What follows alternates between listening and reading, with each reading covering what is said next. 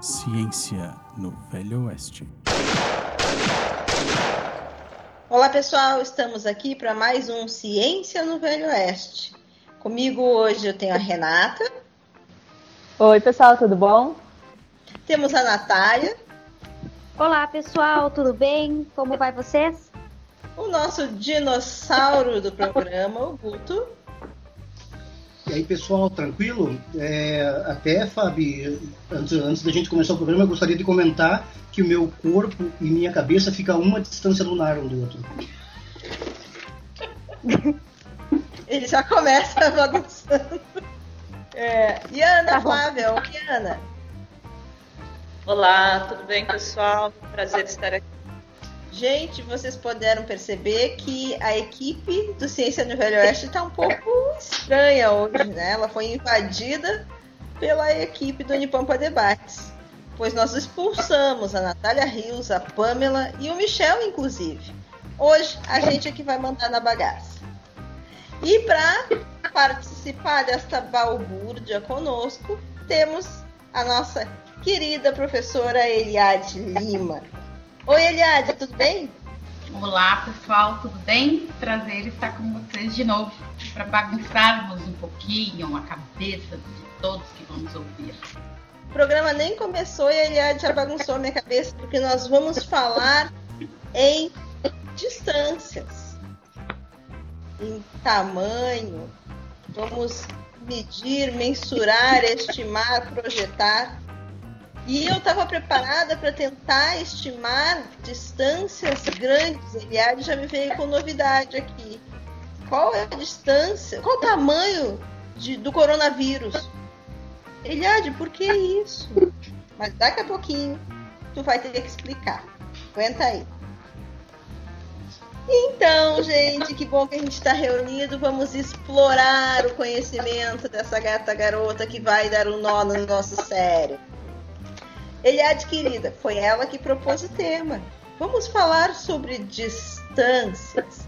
Quando tu fala em distância, eu consigo mensurar a distância da minha casa até a praça no centro da cidade.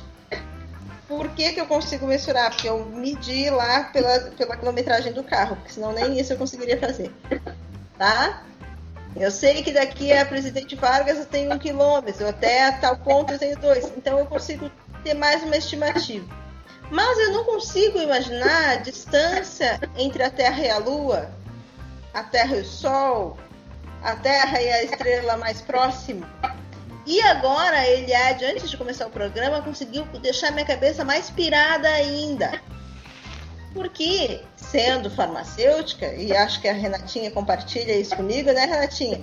A gente sabe mais ou menos nominalmente o tamanho de uma bactéria, de um microorganismo, mas o tamanho de um átomo, o quão perto um elétron está do núcleo.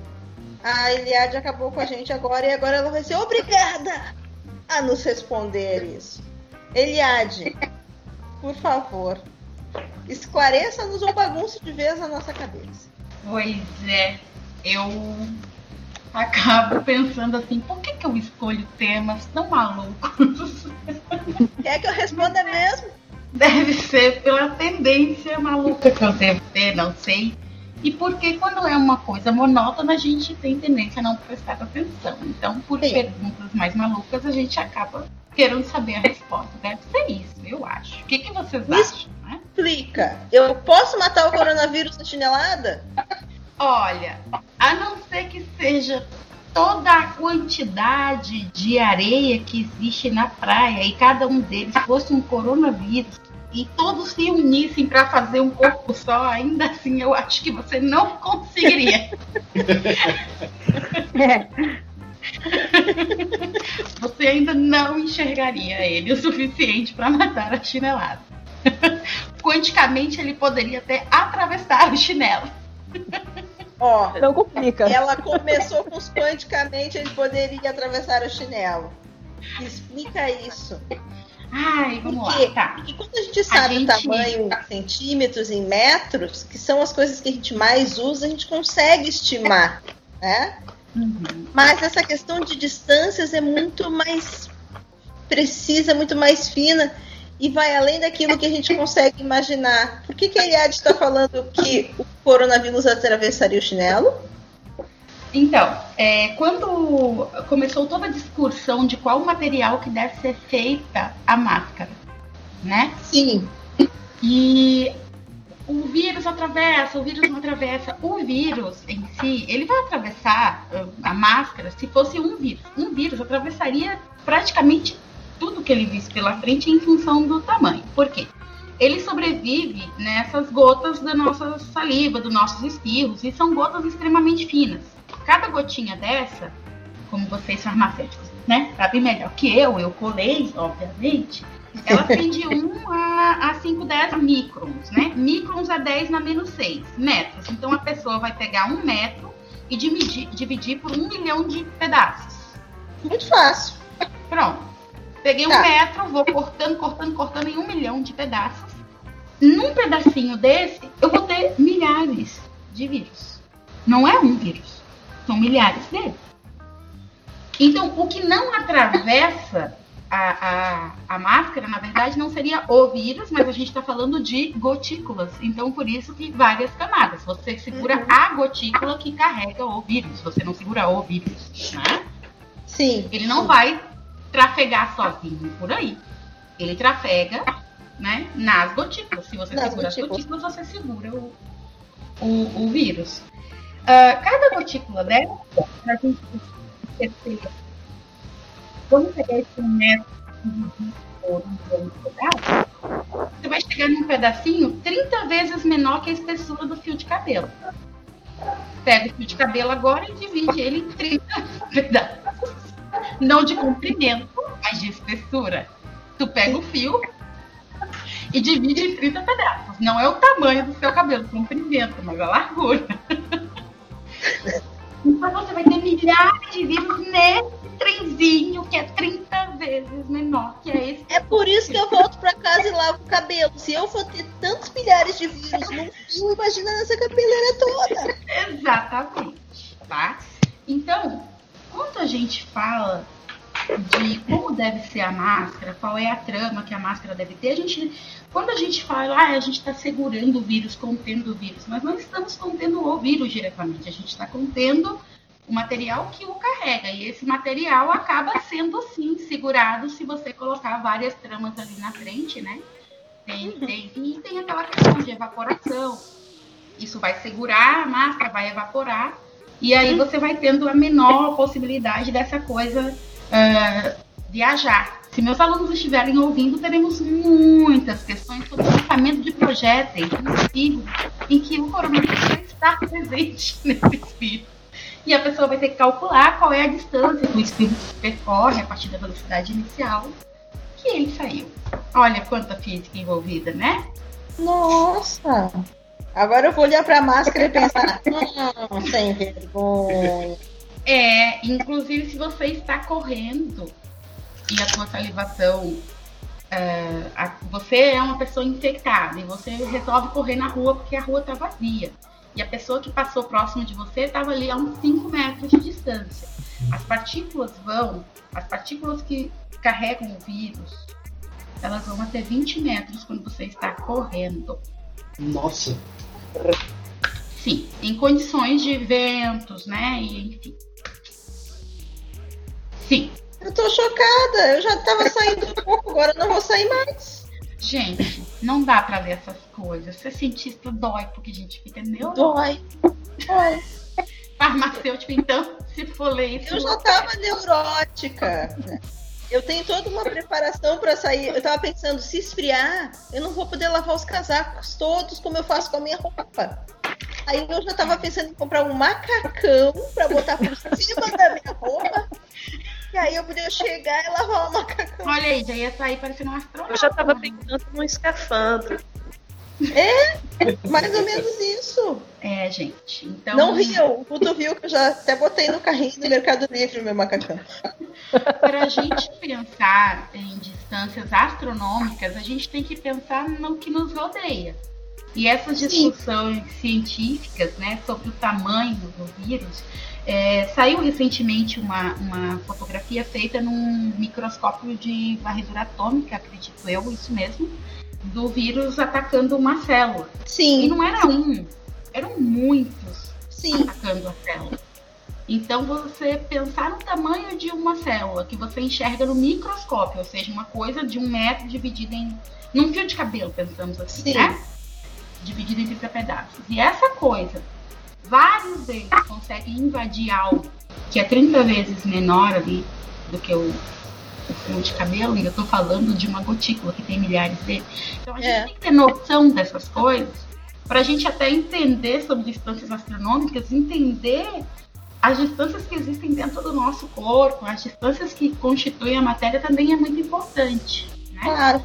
E pensando nessa, nessa imagem de vários vírus atacando uma célula, dá pra gente ver como aquela célula que, quando a gente pensa num organismo humano inteiro, é nada, para aqueles milhares de vírus, ela é um universo.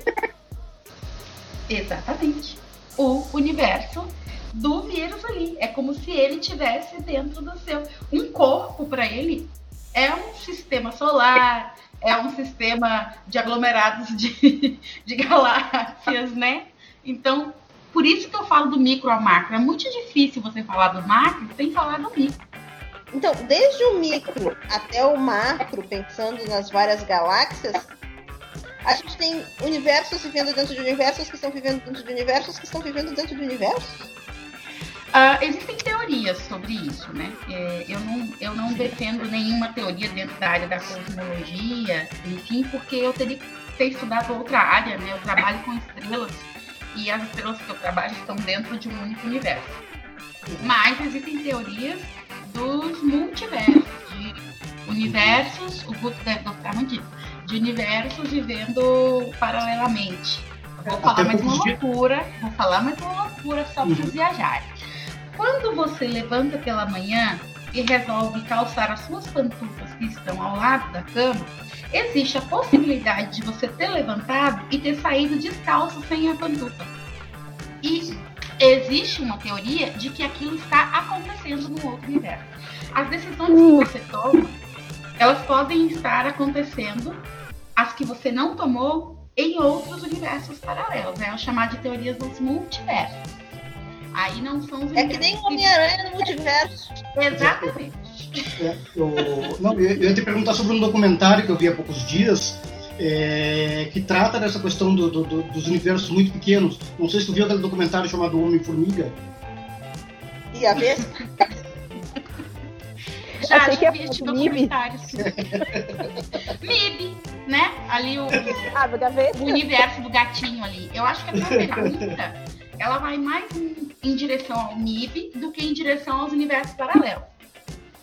Já as teorias de universos dentro de outros universos, dentro de outros universos, eu vou te falar bem a verdade. Isso não é uma teoria. Isso é o que a gente está conversando aqui. Existe o Uhum. universo do coronavírus, que é o nosso corpo. Isso. Existe o nosso Sim. universo, que é o espaço em que a gente vive. Uma célula é um universo para milhares de coronavírus. O nosso organismo todo é um universo para uma célula. O, o mundo em que a gente vive é um universo para o nosso organismo. E assim, O universo não quer dizer só estrelas, planetas e galáxias e aglomerados de galáxias, mas sim tudo que é necessário para que haja, tudo né? é o meu universo. É, Tá, não, já estava conversando, né? Então, para a gente compreender melhor, assim, é, muito pequeno, né? Ah, no caso, um vírus, ele é ainda muito maior, do, por exemplo, do que um átomo? Ai, essa pergunta é tão difícil, né? Porque tu fala assim, o vírus é muito pequeno e ele tá Uhum. lá dentro da célula, mas tudo é formado por átomos. Então, necessariamente, ele tem que ser bem maior do que o átomo, porque ele é formado por átomos. Hum, Ele não tem aquele Sim. envolto de proteína, e sim, o Sim. envolto de proteína, o que que é formado, né? Por cadeias proteicas que são com formadas por certeza. substâncias que são formadas por átomos. Ah, Aí a gente cai dentro do micro, que é mais um outro universo. Quando você Uhum. estuda física de partículas, a gente sai da escola imaginando que a menor coisa, o que me fez me encantar por física foi uma primeira aula, né? que era professor de física, que dava, mas era uma aula que migrava né, entre física e química, que era ciências ali, da antiga oitava série, nono ano hoje. Ele falou, ah, tem uma folha. Num centímetro cabem tantos átomos. Numa folha cabem, e falou lá a quantidade de átomos que cabia numa folha. Eu voltei para casa desesperada, olhando para as coisas, pensando, meu Deus, quantos átomos cabem ali? Quantos átomos cabem ali? E aí, uhum. ali foi a minha primeira decisão de, de, de que aquilo era o que eu queria fazer, porque eu queria respostas para essas coisas. E quando você começa a pensar qual é o tamanho do vírus, vai é muito pequeno. E o vírus é feito de quê? Né? E tudo é uhum. é constituído por átomos. Quando você sai da escola, você sai assim, o átomo é a menor coisa que existe no universo. Você pode dividir a matéria em vários pedaços, for dividindo, dividindo, dividindo, né? O átomo significa, então, que você chegou na, na menor unidade da, da, matéria. Pode perguntar. Mas a gente sabe que ele não é uma bola maciça. Não, não é uma bola maciça. Aí a gente entra em outros, nos assuntos quânticos, né? É, inclusive, o elétron você diz que está ali, mas ao mesmo tempo ele não está ali, ele pode estar em outro lugar, ele não segue uma trajetória bonitinha, como se fosse a Lua girando em torno da Terra, ele ocupa aquela trajetória, mas uhum. não regularmente, bonitinho, fazendo tracejado. Ele ocupa, ora está aqui, ora está ali, ora está em outro lugar, então é muito difícil você prever onde ele vai é. estar. Você sabe que ele está naquele nível. Não sei se seria interessante falar desse assunto, porque trata do, do Shredder né, e a, a Fábio não gosta muito dele porque ele tem dia dos gatos.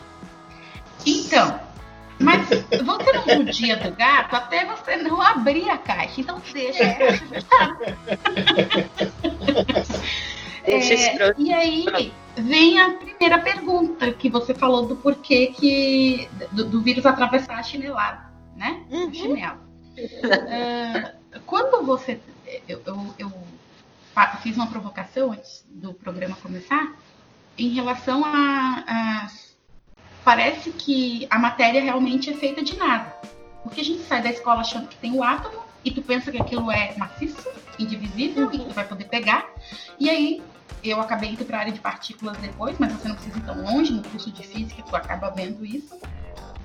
Que o núcleo atômico é formado por N outras milhares de partículas. E a gente é adestrado ali a prótons e uhum. nêutrons. Uhum. Só que os prótons e os nêutrons são formados por outras partículas. E essas partículas por outras e por outras, por outras. Então a gente está vendo que essa coisa está diminuindo cada vez mais.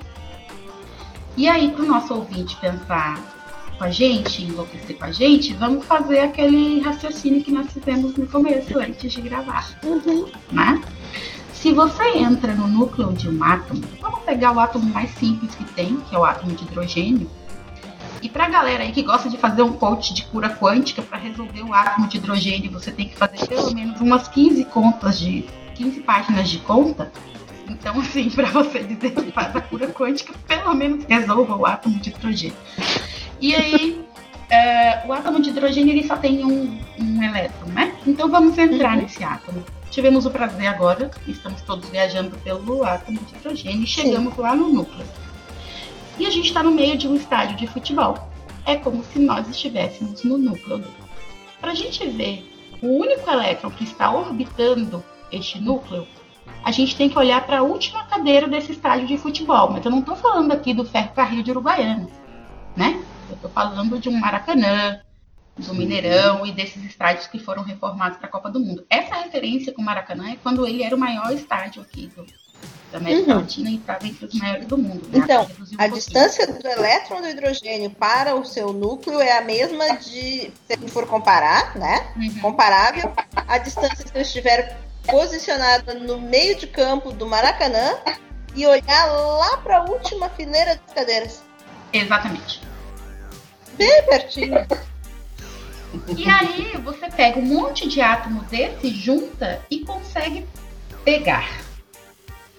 Mas a distância é tão grande que você pensa assim, as coisas são feitas de nada então? Porque são tão a matéria é tão vazia que é como se eu fosse pegar ela e minha mão fosse atravessar. Aí a gente entra para as forças intermoleculares.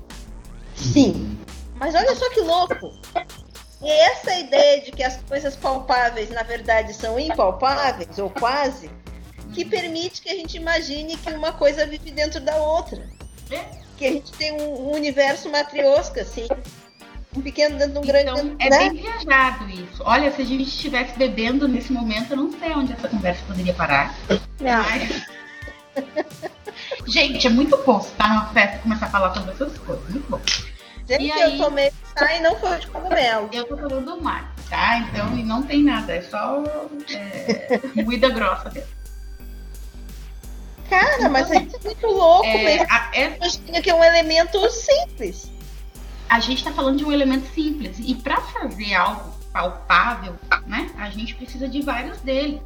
E existem as distâncias entre um átomo e outro, eles não estão grudadinhos, existe uma distância entre eles para formar a matéria também. E aí nós temos as forças da natureza agindo para manter essas coisas unidas. Vou fazer outra pergunta bem legal, a é. A gente aprende que os opostos se atraem e os iguais se repelem, certo? Certo. Hum, O Sim. núcleo tem próton mais nêutron. Se eu tiver um próton e um nêutron ali dentro do núcleo, tá beleza.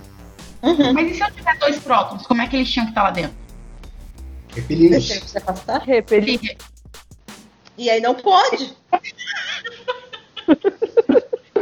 Não pode isso, eles têm que estar juntinho. Aí a gente fala da força forte, que é uma das maiores forças que a gente tem, que existem as quatro forças, né? Eletromagnética, força forte, força fraca e a gravitacional.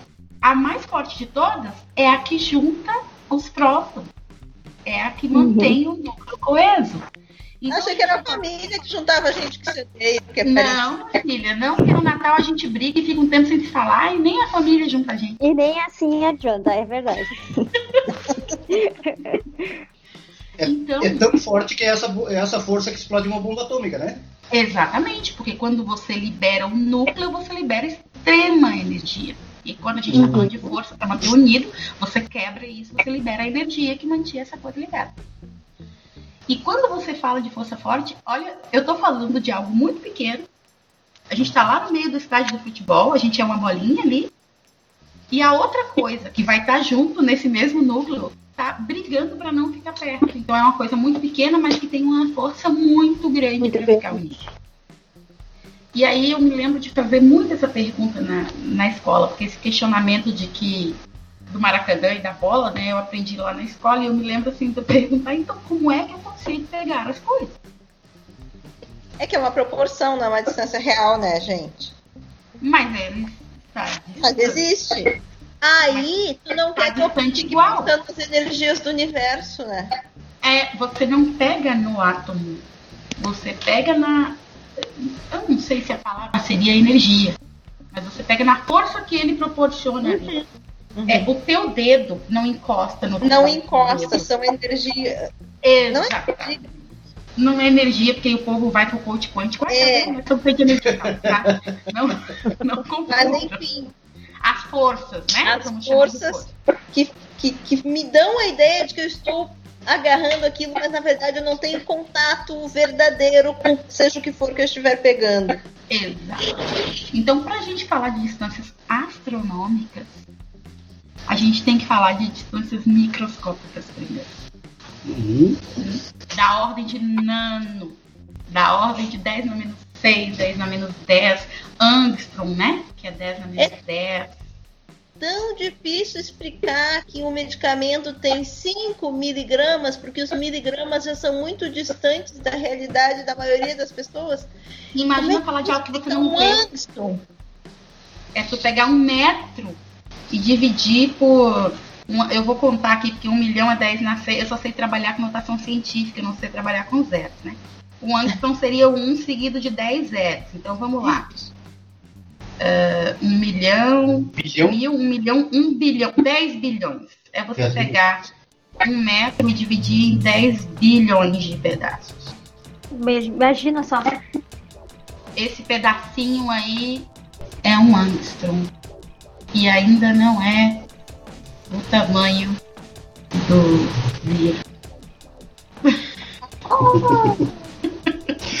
Cara, isso é muito louco.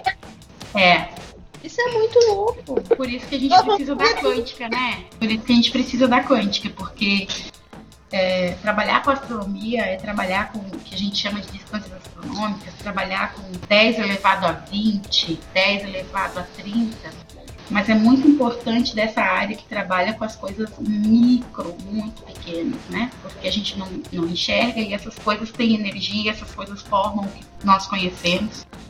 Uhum. É por isso que a gente precisa de ti e de pessoas que trabalham com essas coisas pra gente viver na nossa ignorância feliz. E é, no caso, é essa energia também que faz a, a reconfiguração de DNA para eu ganhar dinheiro? Ai, gente, pelo amor de Deus. Eu quero morrer. Olha, só sair ali na rua. Em tempos de, em tempos de, de, de terra plana e cura quântica, não é fácil a gente estar falando sobre esse tipo de coisa, mas eu acho que é importante a gente fazer o que está fazendo aqui nessa linguagem que todo mundo consegue entender, porque falta essa ciência sem uma linguagem tão técnica. É, Porque terra plana chega para todo mundo. Ai, o vírus foi reconstruído no laboratório, foi construído no laboratório, chega para todo mundo, porque é usada a linguagem que nós cientistas não gostamos. A gente gosta daquela linguagem técnica que nós que a gente não bolinha. sabe mais usar essa linguagem de acesso a todo mundo. Então, mas aí a gente precisa ir para as escolas e fazer muita extensão, porque as perguntas que eles fazem nos obrigam a responder na língua deles. Uhum. Né? Uhum. E eu tenho notado que é isso que falta. A gente precisa muito de pessoas que falem a língua de todos, né? Não é falar para o povo, é falar ao povo, ao povo. Assim, é, a gente tem que ficar mais próximo. E, e eu, quando propus o tema distâncias astronômicas, é, naquele dia eu tinha lido sobre o tamanho do, do vírus. E eu acho tão parecido com a distância daqui até o Sol, sabe? É como falar da mesma coisa. Olha só, então vazios. eu agora tô pensando no hidrogênio ainda, que antes eu desprezava, coitadinho. Agora eu fico pensando na bola de futebol no meio de campo no Maracanã e no elétron dele em algum lugar da última fileira lá orbitando. Eu vou, É? se vocês não leram ainda, eu vou indicar a indicação do livro que eu tenho que discute e começa essa discussão sobre o tamanho do átomo, foi de lá que eu tirei isso há muitos anos atrás. O ponto de mutação. É um livro, mas também tem um documentário. É um sociólogo, um quântico e tem uma outra pessoa de uma outra área, não sei se é da área da economia, discutindo sobre essas coisas. É Tu tem que discutir isso sóbrio. sobe. Não pode estar sob efeito de Vale a psicotrópico. pena ler o legal. livro, vale a pena assistir o documentário. Muito bom. Ponto de mutação. Tem na biblioteca da Unipampa, tem esse documentário até recentemente. Eu acho. Eu assisti o filme. É, É um filme. é, pra mim é, é um filme, mas são três pessoas discutindo e só. São eles três ali falando, né? Mas Ah, pra mim tem sobre. cara de documentário. Tá? Ponto de mutação não é do Chopra? Uhum. Vale Tá. muito a pena.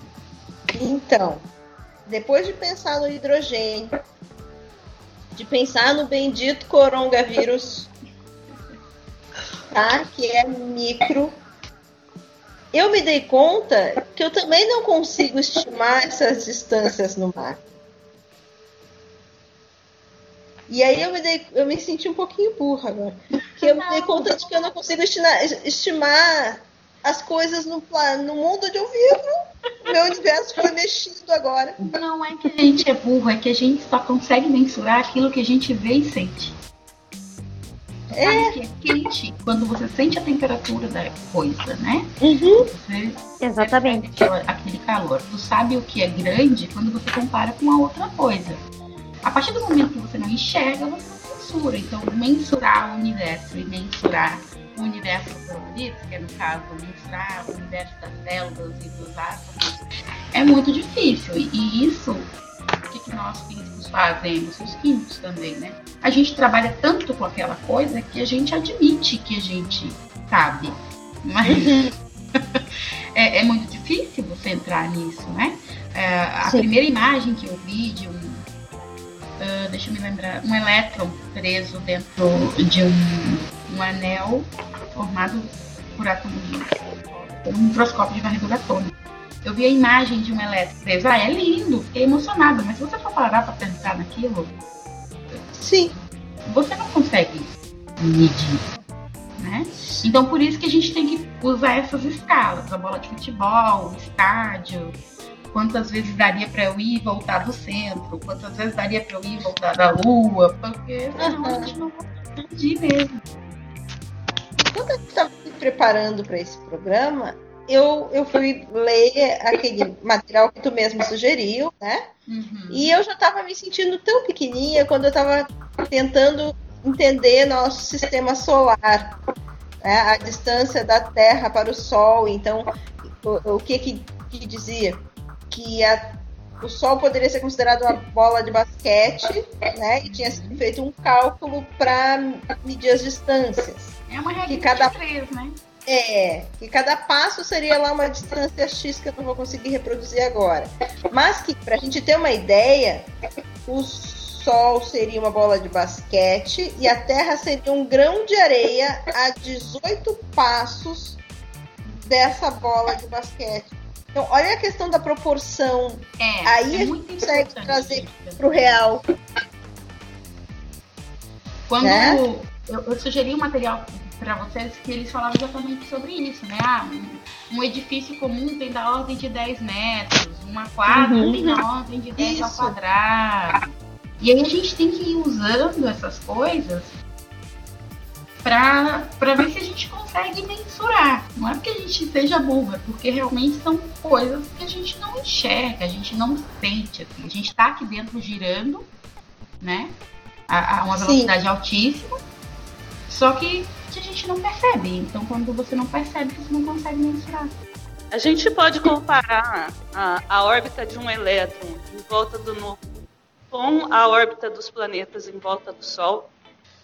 Se você for pegar por escala, você pode pegar um átomo, por exemplo, de chumbo, né? Que ele tem muitas, muitas camadas. A sua última camada vai ser sim aí da ordem, por exemplo, de um dos nossos planetas em torno do, Sol. Porque você... lembra essa distância que a gente está falando? Sim. Então, se você pegar um átomo da tabela periódica que tem muitas camadas, vamos lembrar? Um S2, 2D10, 4. Aquele que tinha mais camadas. O último elétron, se o primeiro está como daqui na cadeira, do meio do, do estádio, olhando para a cadeira, a última cadeira lá da arquibancada, se esse é o primeiro, imagina que está na sua última configuração de camadas. Tá lá Sim, o núcleo tá lá no Maracanã e o último tá aqui no, na arena.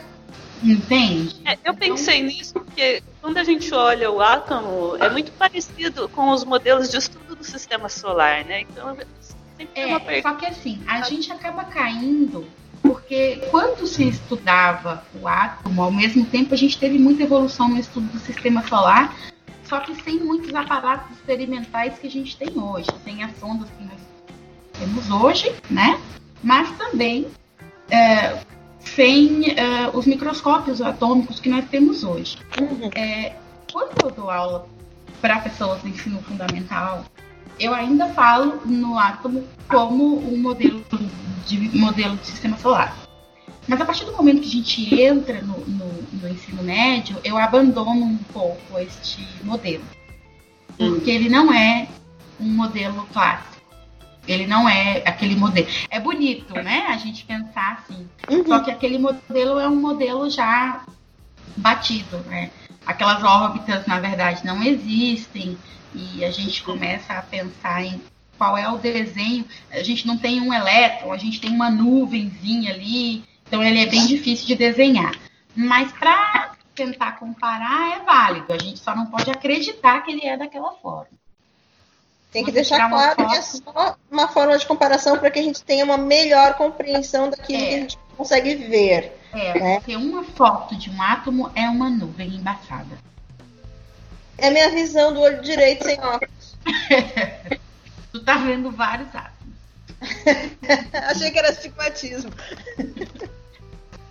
tá. E aí eu fiquei. Isso já me despertou várias coisas. Agora eu tô mais louca do que eu tava no meio da tarde. Porque eu estava pensando lá na escala do universo, naquelas distâncias, a, a unidade astronômica, a distância da Terra até o Sol. E aí eu fiquei pensando, e aí eu tive que ler algumas coisas que foram me puxando para outras coisas, e eu fiquei pensando, bom, estou acostumada a pensar em distâncias da forma real, né? Mas a distância da Terra até o Sol ou até um outro planeta, até a Lua já é bastante longe, né? Me fez pensar em tempo. Não tive como pensar em distância sem pensar em tempo. E até no material que a gente leu tinha umas comparações, ó. Se você viajasse num avião a mil quilômetros por hora, você levaria tanto tempo para chegar até lá. E aí, claro que eu pensei viajando.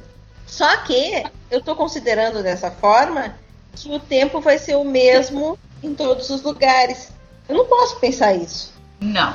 Aí a gente vai entrar numa confusão maior. Aí vai ter que fazer aquela cadeira chamada Matérias e Radiações do nono semestre Ciência da Natureza, que a gente só fala sobre tempo relativístico. Dependendo da velocidade que você está, uh, o tempo não vai passar igual, que é o paradoxo dos gêmeos, e quem não assistiu Interestelar, a partir do momento que pensa que quem viaja não envelhece, o tempo passa de uma forma diferente. E para quem está numa velocidade baixa, como é a nossa, e girando em torno do Sol, é uma velocidade baixa, o tempo vai passar uh, de uma, um mais rápido. Por isso que tem pessoas, né? O paradoxo dos gêmeos é são dois Einsteins, um uhum. viaja e o outro fica na Terra. Um viaja numa velocidade muito alta, próxima da velocidade da luz, e o outro fica aqui. Depois de alguns anos, o, o que retorna vai estar jovem, como praticamente quando ele saiu, e o que ficou vai estar mais velho. Por que isso? O passa diferente para velocidades diferentes. Isso não funciona muito para nós seres humanos porque a gente não consegue viajar a velocidades tão altas quanto a velocidade da luz, né? Por isso que ah, no, no filme Interestelar eles circulam um buraco negro, eles pegam uma órbita de um buraco negro, porque ali a coisa é tão alta. Só que matéria andando próximo à velocidade da luz tende a ficar com uma massa, ou seja, uma energia infinita, e gastaria muito combustível. Então, por isso que para nós humanos, viajar. E, e ali também entra a questão do, da, da massa, né? Que é. é muita massa junta e também altera o tempo, né? Então, você está alterando o tempo, mas ao mesmo tempo você altera a massa. Viajar uhum. a velocidades muito altas. Não, não, eu digo porque estavam perto do buraco negro. Oi? Porque eles estavam perto do buraco negro. Uhum. Então, isso também, né, o tempo passava diferente, né? É, o tempo passava diferente para eles porque ao redor do buraco negro tinha uma velocidade extremamente alta. E essa que era próxima, uhum. né? Alguma escala ali alguns por cento da velocidade da luz. E por isso que o tempo passava ao, ao redor de Gargantua, né? E uhum. o tempo passava diferente para eles, porque ao redor de Gargantua eles estavam ali alguns por cento da velocidade da luz. E aí ele sentiu o tempo passar diferente, né? É, quem viaja mais rápido não percebe Sim. o tempo passar. Quem fica, quem viaja mais lentamente, o tempo passa mais rápido. Só que a massa também altera. Quem viaja mais rápido vai uhum. ter uma inércia maior. Não é que a gente engorde, é que a gente vai ser mais resistente ao movimento. Empurrar uma mesa é uma determinada força que eu vou ter que fazer. Se eu empurro uma mesa que está viajando à velocidade da luz, eu vou ter que fazer uma, uma força milhares de vezes maior. É a energia que eu vou gastar para movimentar a mesa que vai ser maior. Não é que a mesa ficou mais boa As pessoas confundem muito isso. Então, falar de distâncias sem levar em consideração a velocidade é um erro brutal. Inclusive, eu cometi esse erro no meu mestrado e quase não defendi, porque eu achava uma partícula que viajava mais rápida que a luz. Uhum. Eu pensei, ou eu ganho o prêmio Nobel, ou então essa bagaça está errada. Porque eu estava esquecendo as questões relativísticas, não da partícula. Vou contar isso aqui. É, nós estamos todos aqui dentro do nosso campo de futebol. Só que eu fazia você, a sua bola, né, do campo de futebol ali, viajar na velocidade da luz. E o meu campo de futebol era um grande túnel. Então a minha partícula viajava nesse grande túnel. E dava tudo errado, dava tudo errado nas minhas equações. Acontece que o meu espaço também tinha que viajar com a velocidade da luz e eu não estava levando isso em consideração. Aí eu peguei, converti todas as equações para uma linguagem e, claro, o meu computador não tinha uma precisão tão alta, porque quando eu vou de 10 elevado a 19 para 10 elevado a 20 em relação à velocidade da luz, eu estou falando de uma energia de tantos eletronvolts. É 9,999999. Aí a outra é 9,999 e mais um 9. Um computador comum não consegue ter essa precisão. Usar uma linguagem matemática específica que é a de grandes números, uma biblioteca. Aí eu fui para um computador da Unicamp, um supercomputador para ele conseguir diferenciar uma velocidade da outra, porque o meu arredondava e aí a velocidade ultrapassava a velocidade da luz. A partir do momento que eu fiz com que a, o meu estágio de futebol viajasse junto, aí eu já apanhei muito nessa vida, gente. aí nessa época eu tava pegando uma micropartícula e viajando num macroespaço. Eu falei, não, minha filha, ou tu enlouquece nos micro, ou tu enlouquece nos macro. Aí eu fui trabalhar com as estrelas e larguei micro e macro ao mesmo tempo, né? Micro e macro viajando ao mesmo tempo e indo na velocidade da luz. Aí é tá?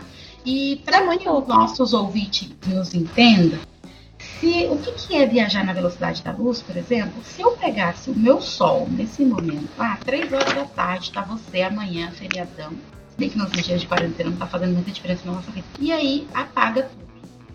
Apaga quer dizer, o sol escureceu. Não é que passou uma nuvem, ele apagou. Há quanto tempo ele apagou? Se ele apagasse nesse momento, é como se você apagasse a sua lâmpada agora. Uhum. Daqui quanto tempo você iria perceber que ficou escuro? Por exemplo, a luz ia apagar para você depois de quanto tempo? Você desliga a sua lâmpada e o ambiente vai ficar iluminado por um tempo e só daqui uhum. alguns minutos ela apaga. O fato do sol ter apagado agora significa que o evento que, o, que sumiu a luz aconteceu há muito tempo oito antes. Oito minutos. Mas, Eliade, oito minutos não é nada? Não é para nós, caminhando na nossa velocidade. Mas eu tô falando de uma coisa que está viajando a 300 mil quilômetros por segundo. Um segundo para oito minutos, eu vou fazer aqui, né? 300 mil quilômetros por segundo. A cada por segundo. segundo que passou, ela vai andar 300 mil. 300 mil. 8 minutos é 8 vezes 60. Eu vou botar em notação científica, porque para mim eu não consigo entender. Dá 4.800 segundos. Deixa eu ver. 480. Tá. São 480. Confere comigo, produção. Sim. 8 minutos vezes 60. 8 vezes 60, 480. Uhum. São 480 segundos. Multiplica isso por 300 mil quilômetros. Oh, é muito. Vai dar 1,44 vezes 10 no oitavo. Peraí que eu vou traduzir isso. Né? 1,44, vamos botar 8 zeros ali. 1, 2, 3, 4, 5, 6, 7, 8. Estou convertendo para vocês o quanto que a luz andou do Sol até aqui. Em quilômetros. Um, um, dois, três. 14 mil milhão bilhões. 14 bilhões de quilômetros é a distância. E a luz, na velocidade que anda, percorre em 8 minutos. Ela anda a 300 mil quilômetros por segundo. Vai por você segundo. até o Sol e quando você voltar, me conte quanto tempo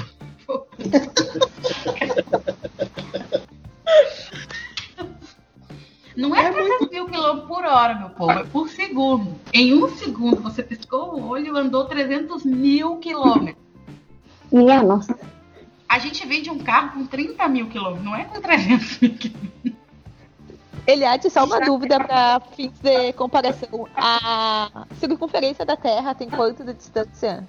Ah, a circunferência é pequenininha. Nosso, eu vou ter que fazer uma conta ou eu vou colar aqui, porque eu sei o raio de cor. Né? Eu tenho algum lugar. Eu tenho aqui. É. O raio é 6 mil e... O raio é da ordem de 6.700 quilômetros, tá? Vezes 3,14... 2, vezes 2.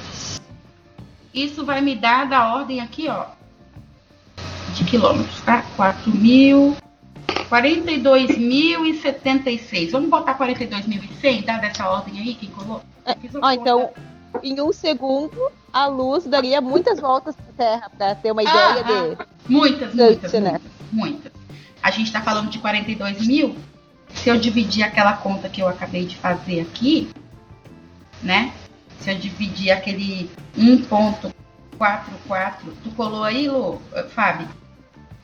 Não, já, já, já, já perdi. É, qual é a circunferência da Terra? É que eu peguei o raio e multipliquei com O diâmetro tá mais ou menos 12.700 quilômetros. Não, mas é a circunferência. Tu pega o raio Pois e é, aí tu tem que multiplicar. Que por dois Peraí que eu tô pi, abrindo aí Dois PR, né? Que dá pra 44 mil e alguma coisa. É isso aí. 44.100, né? Quantas voltas, né, a gente daria? Eu vou pegar isso e vou dividir aí pela. pelo 40.075. Pronto, 40 mil. Vou arredondar. A gente, a luz daria em um segundo 3.600 voltas. Em um segundo. Isso é muito louco e muito legal. Ainda assim, eu não quero fazer física. É né? Deixa física, a gente não tem noção de nada disso. Eu vou, algum ouvinte quiser fazer física ou já fez, eu vou, eu, eu já me considero uma, uma jovem senhora neste, neste momento. A metade das coisas que eu tô falando aqui você não tem noção enquanto faz física. Você só resolve lista de exercícios e entrega pro professor. Você não viaja, assim, você não fica pensando na existência da vida. Tu não tem a menor condição de fazer isso aí, tu só faz conta. Você se conta. forma pra poder fazer isso. É, é, tu não tem a menor noção do quanto é gostoso que você está fazendo. Nenhum estudante de física fica pensando na distância do átomo, do elétron até o núcleo. Não tem como, tu faz conta. E quando você resolve e vê que aquela conta é 10 elevado a menos 10, tu não tem a menor noção do que é isso. Tu só entrega 10 a menos 10 metros lá pro professor e deu. Só que aí depois, quando você começa a dar aula, quando você começa a dar palestra, as pessoas começam a te fazer perguntas e aí no meio da tua fala você dá aquele. Nossa, não acredito que era isso. Você entende? Esses insights, da... então fazer física é resolver as contas. Se o professor for como eu, ele vai dar essas viajadas no meio da aula e tu vai dizer assim, como aluno, ah, anda logo com isso e termina logo essa conta. É sério, gente. Eu sei porque eu sou a professora que viaja e fica pulando lá na frente enquanto resolve as contas. Você tá entendendo? Olha, isso aqui tá querendo dizer tal. Ele, não, eles não querem fazer. Eles querem Eu viajo com tão menos, gente. É uma pena. Mas é ligou porque pra- quando a gente.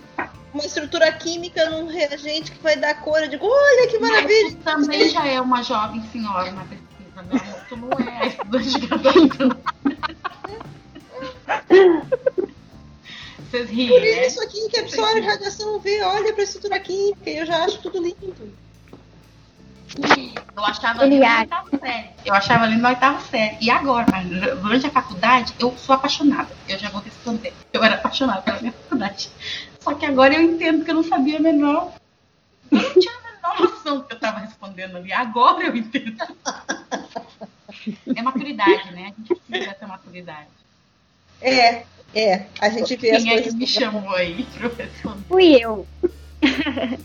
Ai, é, é muito legal esse papo, assim, eu fico pensando, imaginando as distâncias que, bom, é muito bacana. Uma dúvida que eu tinha e eu acho legal falar é que quando a gente é criança, principalmente, a gente olha para o céu e pensa assim: ah, se eu subir no prédio mais alto, eu vou conseguir tocar o céu.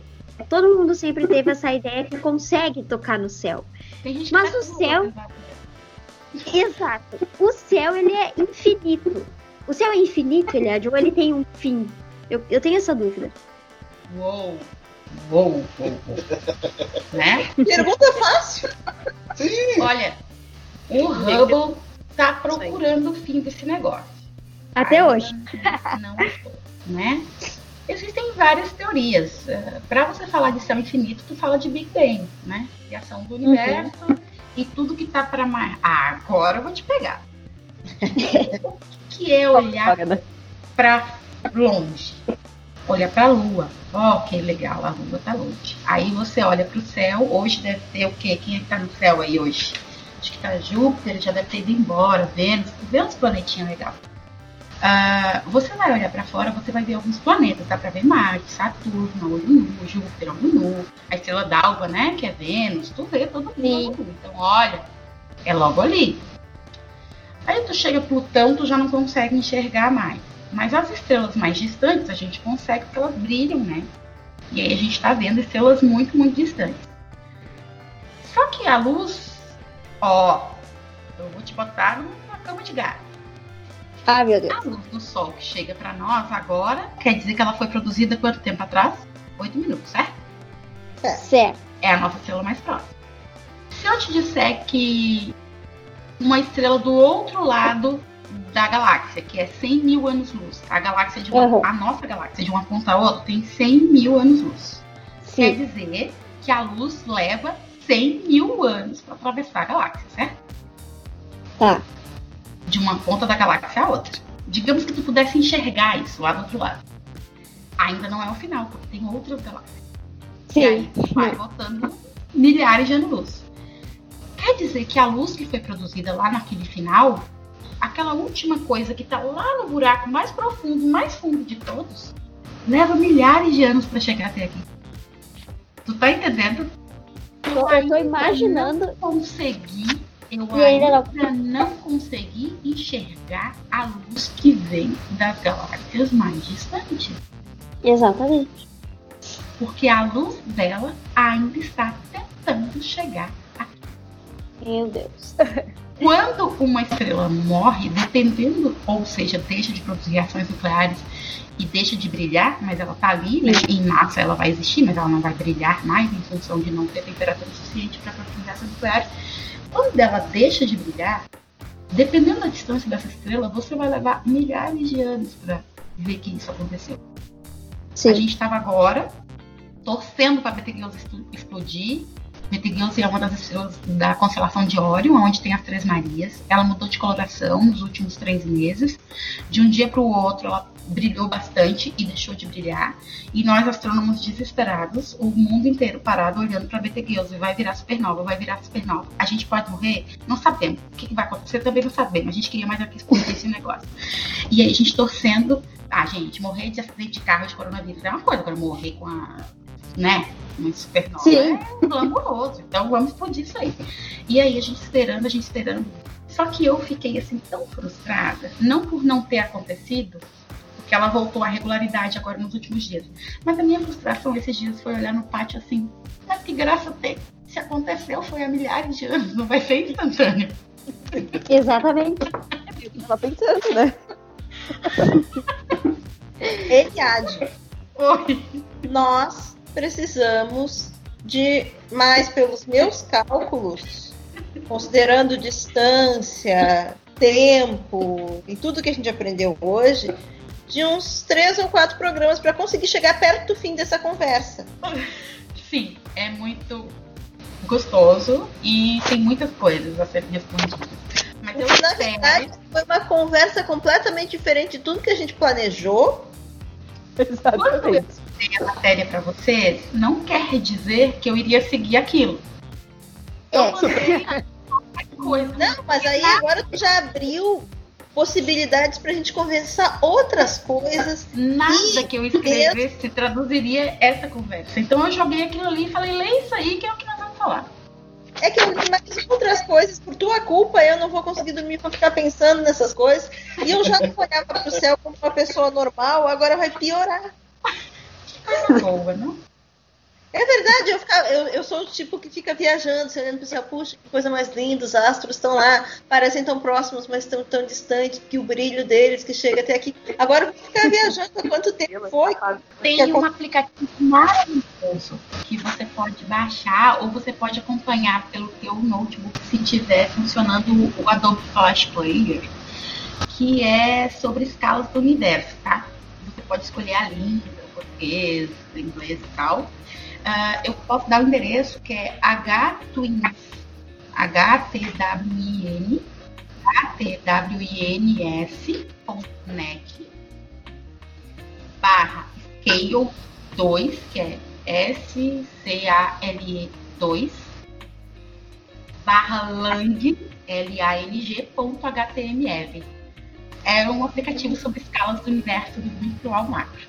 É muito legal. Tu vai dar célula até uma galáxia do lado.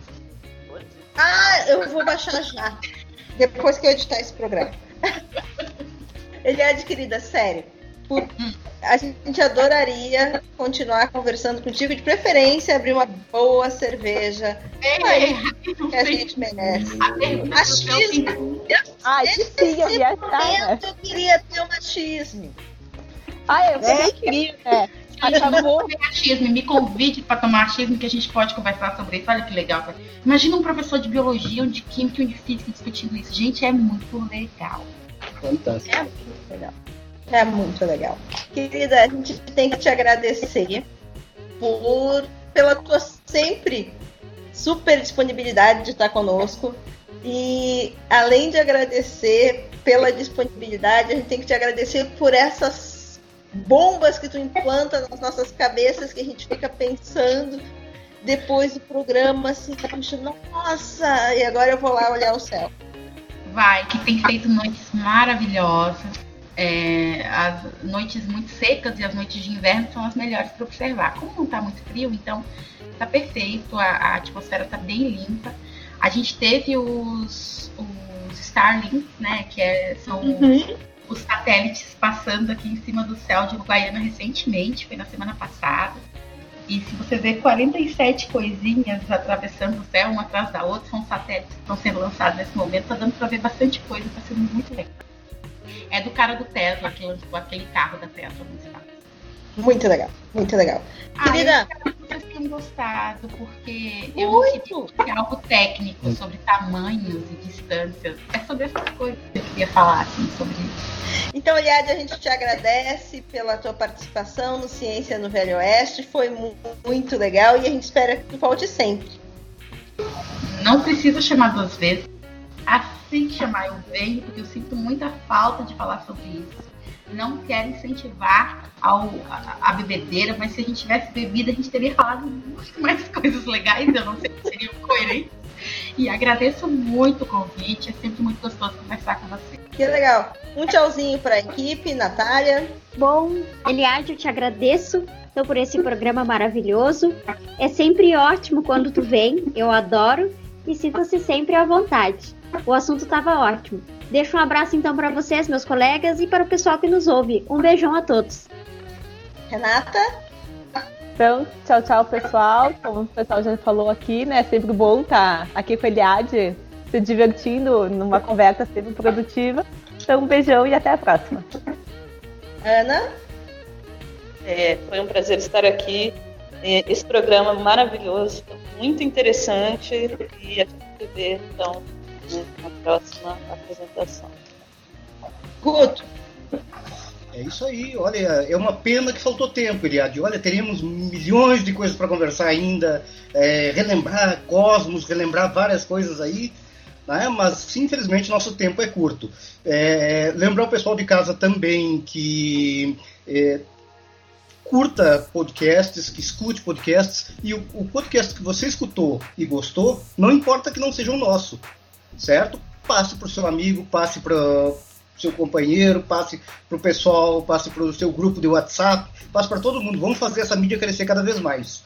E lembrando pessoal também os nossos contatos aí, né? O Ciência no Velho Oeste, é, nós temos o, o site ciencianovelhooeste.com, o e-mail ciencianovelhooeste.unipampa@gmail.com e nos procure também no, no Instagram e no Facebook por Ciência no Velho Oeste. Então, gente, depois desse encontro maravilhoso, a gente se despede e se encontra no próximo Ciência no Velho Oeste. Até lá.